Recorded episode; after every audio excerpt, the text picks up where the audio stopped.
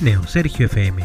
Un podcast personal de programación, fotografía, videojuegos y tecnología en general. Hola mundo, bienvenidos una vez más a un nuevo episodio del podcast. Eh, hoy es jueves 8 de octubre del 2020. Em, y el día de hoy quiero utilizar este episodio para responder un comentario que me hicieron en, mi canal de YouTube con respecto a un video que puse. El video es sobre un ejercicio eh, de Python, pero que a este ejercicio yo le agrego una, le agrego pruebas unitarias que me permiten comprobar de que la solución eh, cumple con lo solicitado por el enunciado del ejercicio. Eso quiere decir que no solamente uno puede visualizar que el ejercicio está resuelto, sino que también hay código que prueba que se cumplen los requisitos. Entonces, a esto un comentario eh, dice lo siguiente, ¿no? Dice, excelente video y hace una consulta. Eh, el que comenta es Carlos R. Eh, creo que no puedo ver el usuario completo. A ver pero dice Carlos R. Eh, sí, bueno, Carlos R dice, excelente video.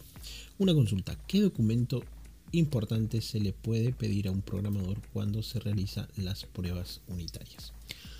Y esta es una muy buena pregunta porque eh, muchas veces eh, uno tiene la duda de qué documentación acompaña una prueba unitaria.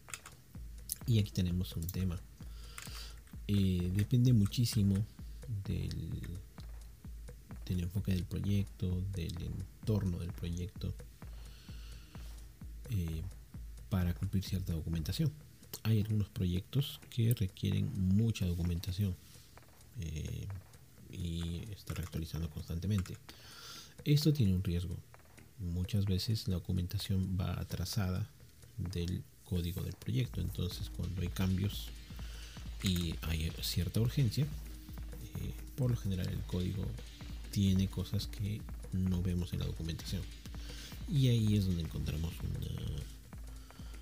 un divorcio entre estos dos objetos que pueden ser útiles. Entonces hay que tener cuidado también con eso. Si hay demasiada documentación, eh, por lo general es un esfuerzo adicional que cuesta dinero eh, mantenerlo. Dinero digo porque cuesta tiempo, cuesta eh, incluso eh, recursos en servidor y demás cosas para mantener esta documentación al día. Entonces hay que tener cuidado de no sobredocumentar. Está bien que existan documentos, pero los necesarios. Entonces también me puse a buscar qué plantillas había y qué tipo de formatos incluso utilizaban. Y encontré muchos, incluso hay uno de una, eh, de una junta en España, que creo que es la Junta de Andalucía. Lo tenía.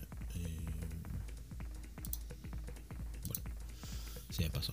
Pero era eh, una entidad de gobierno en, en España. Sí, es la Junta de Andalucía eh, que tiene una plantilla para sus pruebas unitarias. E incluso hay eh, otras organizaciones, por ejemplo, que hay una de Paraguay, eh, que también tiene una plantilla para hacer un plan de pruebas y demás cosas. Entonces existe muchos tipos de documentos que un desarrollador o un grupo de desarrollo puede tener para la parte de pruebas. Sin embargo, ¿qué es lo estándar? Ya a ese punto voy y eso es lo que voy a hablar en este, en este episodio. El estándar es el, hay una norma técnica, una norma ISO, que es la 29119. Esta 20119, vamos a ver cuál es su nombre completo. Acá está.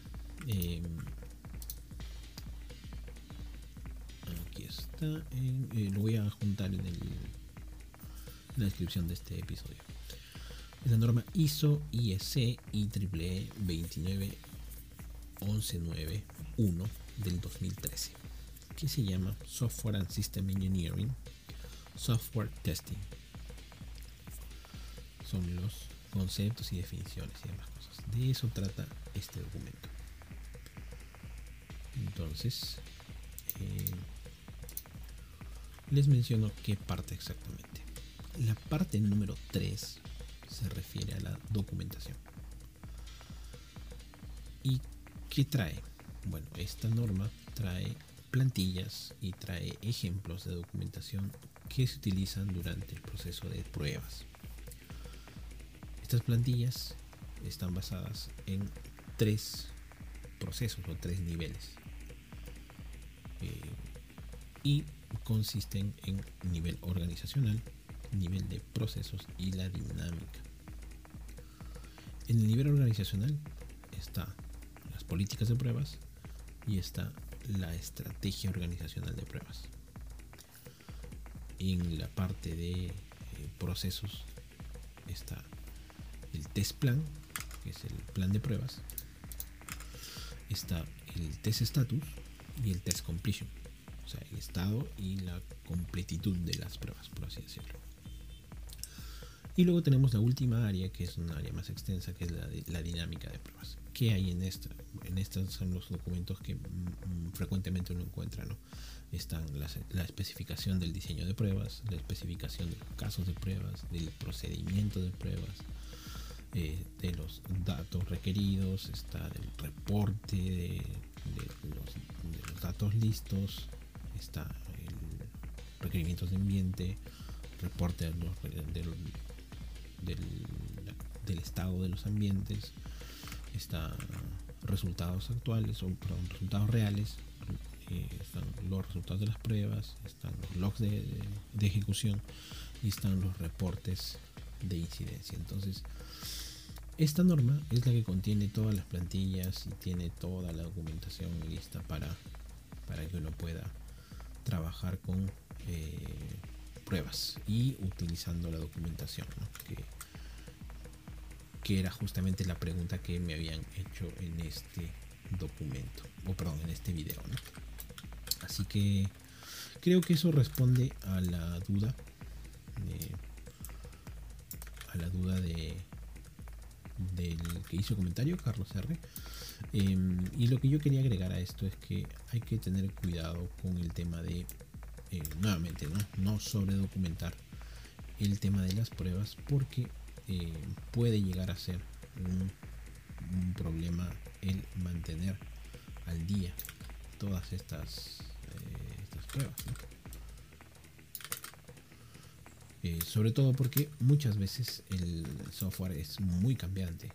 cambia de un momento a otro o de, digamos, en, menos de un día cambia muchísimo los requerimientos incluso cuando sobre todo cuando hay un software que es eh, innovador y que tiene ciertos eh, ciertos estándares por ejemplo o perdón ciertos ciertas necesidades del mercado que van adaptándose y tratando de hacer las cosas mejor a veces documentar todo es un problema, eh, porque hay demasiado, eh, demasiados cambios.